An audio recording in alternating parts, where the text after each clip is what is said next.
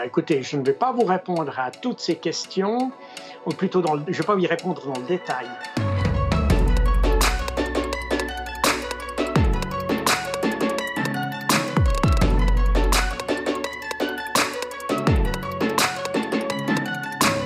Aujourd'hui, c'est le service de renseignement de la Confédération. C'est un service de renseignement stratégique. À l'époque où j'y étais, il portait un autre nom. Il était plus militarisé. Aujourd'hui, il est beaucoup plus orienté sur la menace terroriste. À l'époque où j'y étais, il était beaucoup plus orienté sur la menace stratégique militaire.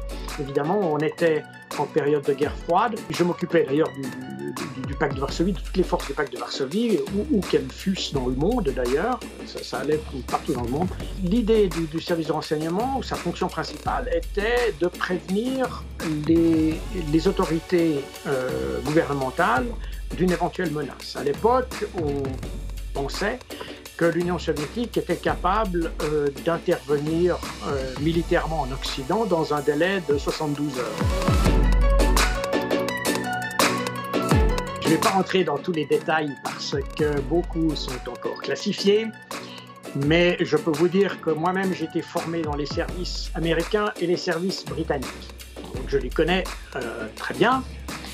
Euh, et on avait des contacts avec euh, tous les services occidentaux, ce que des rapports parlementaires par la suite ont mentionné comme les services amis, qui étaient à l'époque, je ne vous le cache pas, des gens qui étaient plutôt à l'ouest du rideau de fer et on en avait très peu, voire pas du tout, à l'est du rideau de fer. Donc euh, la Suisse est toujours restée neutre politiquement, mais en termes de renseignement, elle est toujours restée très occidentale.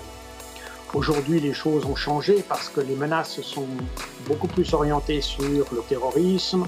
Et là, euh, tout le monde se trouve un petit peu euh, concerné. Il n'y a plus d'Est de, et d'Ouest à proprement parler. Oui, bien sûr, elle a des, informations, des, activités dans le domaine euh, financier, euh, mais probablement beaucoup plus euh, dans le cadre de la lutte contre le blanchiment d'argent.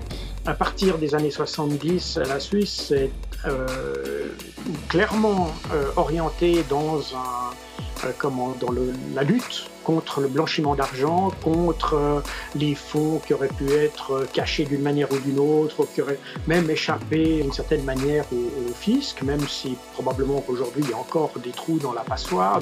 en Suisse, il y a une collaboration avec euh, pratiquement tous les pays européens y compris les services américains. Euh, le FBI euh, a, un bureau à Berne, donc les, services suisses travaillent main dans la main sur la question du, justement du blanchiment ou bien de, toutes les activités criminelles qui pourraient être liées aux activités bancaires. C'est leur réputation qui est en jeu, c'est leur crédibilité, c'est leur capacité aussi à pouvoir opérer euh, dans des pays amis. Hein. Je parle notamment des, États-Unis qui sont euh, très rapides à imposer des sanctions et à interdire à une banque d'opérer sur leur territoire.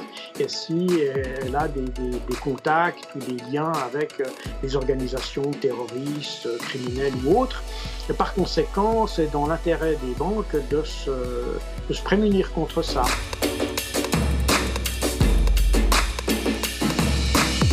Aperçu à l'usage que, euh, contrairement à ce qu'on peut imaginer, la part de, fonds euh, clandestins, euh, cachés ou, d'origine criminelle dans le système bancaire suisse est beaucoup plus faible qu'on pourrait l'imaginer en réalité.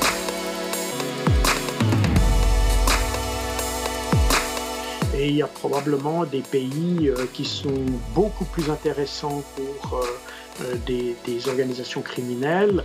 Euh, la Grande-Bretagne en est un, naturellement les, pays des, certains pays des Caraïbes, euh, qui sont beaucoup plus accueillants, entre guillemets, pour, pour des, des, des fonds, disons, pas très clairs.